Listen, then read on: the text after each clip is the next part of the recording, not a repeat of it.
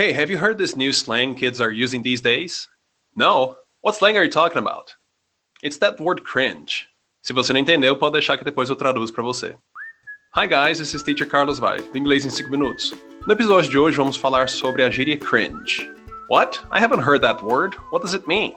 O quê? Eu nem ouvi falar dessa palavra. O que isso quer dizer? Well, if you haven't heard it yet, good.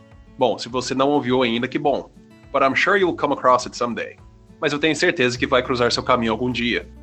First, let's learn how to properly pronounce it. Primeiro, vamos aprender como pronunciar a palavra corretamente.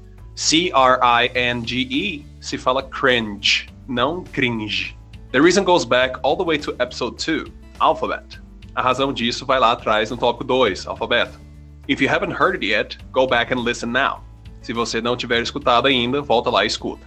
Anyways, for those of you that stayed, enfim, para os que ficaram, a pronúncia tem esse J, cringe, por conta da letra G que é pronunciada G em inglês, sempre que anteceder as letras E ou I.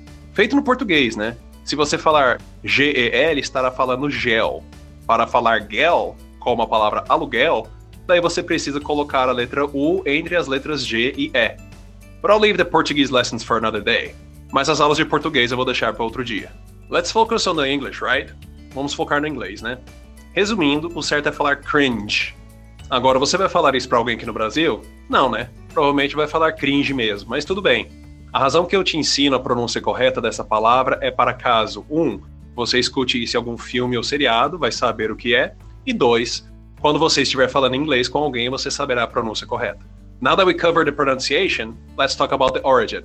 Agora que cobrimos a pronúncia, vamos falar sobre a origem. It's very common for Americans to express an action as words.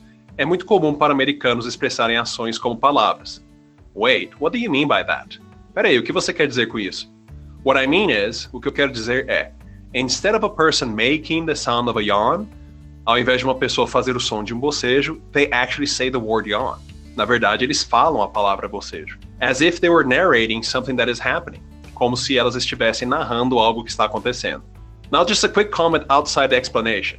Agora só um comentário rápido fora da explicação. After hearing me talking about yawning, you yawned, right? Após me ouvir falar sobre bocejar, você bocejou, né? Well, if you haven't, I bet you did now. Bom, se você não bocejou, aposto que bocejou agora. See? There it is. Aí, tá vendo? Alright, let's get back on track. Beleza, vamos voltar ao ponto. So what people are trying to say by using the word cringe, então o que as pessoas estão tentando dizer ao usar a palavra cringe, is the emotion they feel at that moment.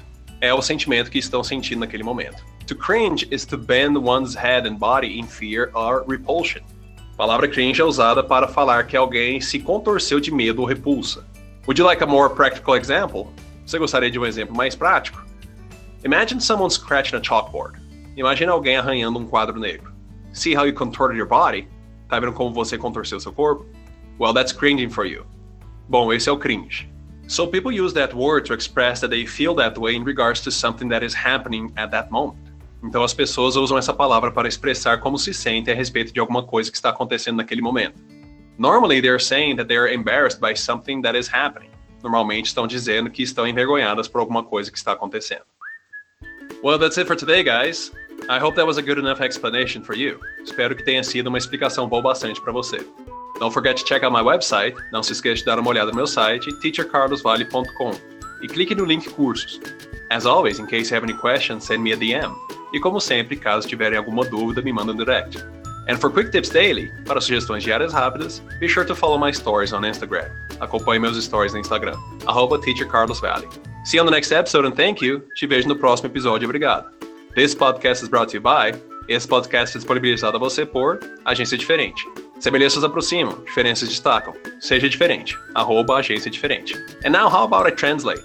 E agora que tal a traduzir? Hey, have you heard this new slang kids are using these days? Ou oh, você já ouviu essa nova gíria que as crianças estão usando hoje em dia? No, what slang are you talking about? Não, você está falando de qual gíria? It's that word cringe. É aquela palavra cringe.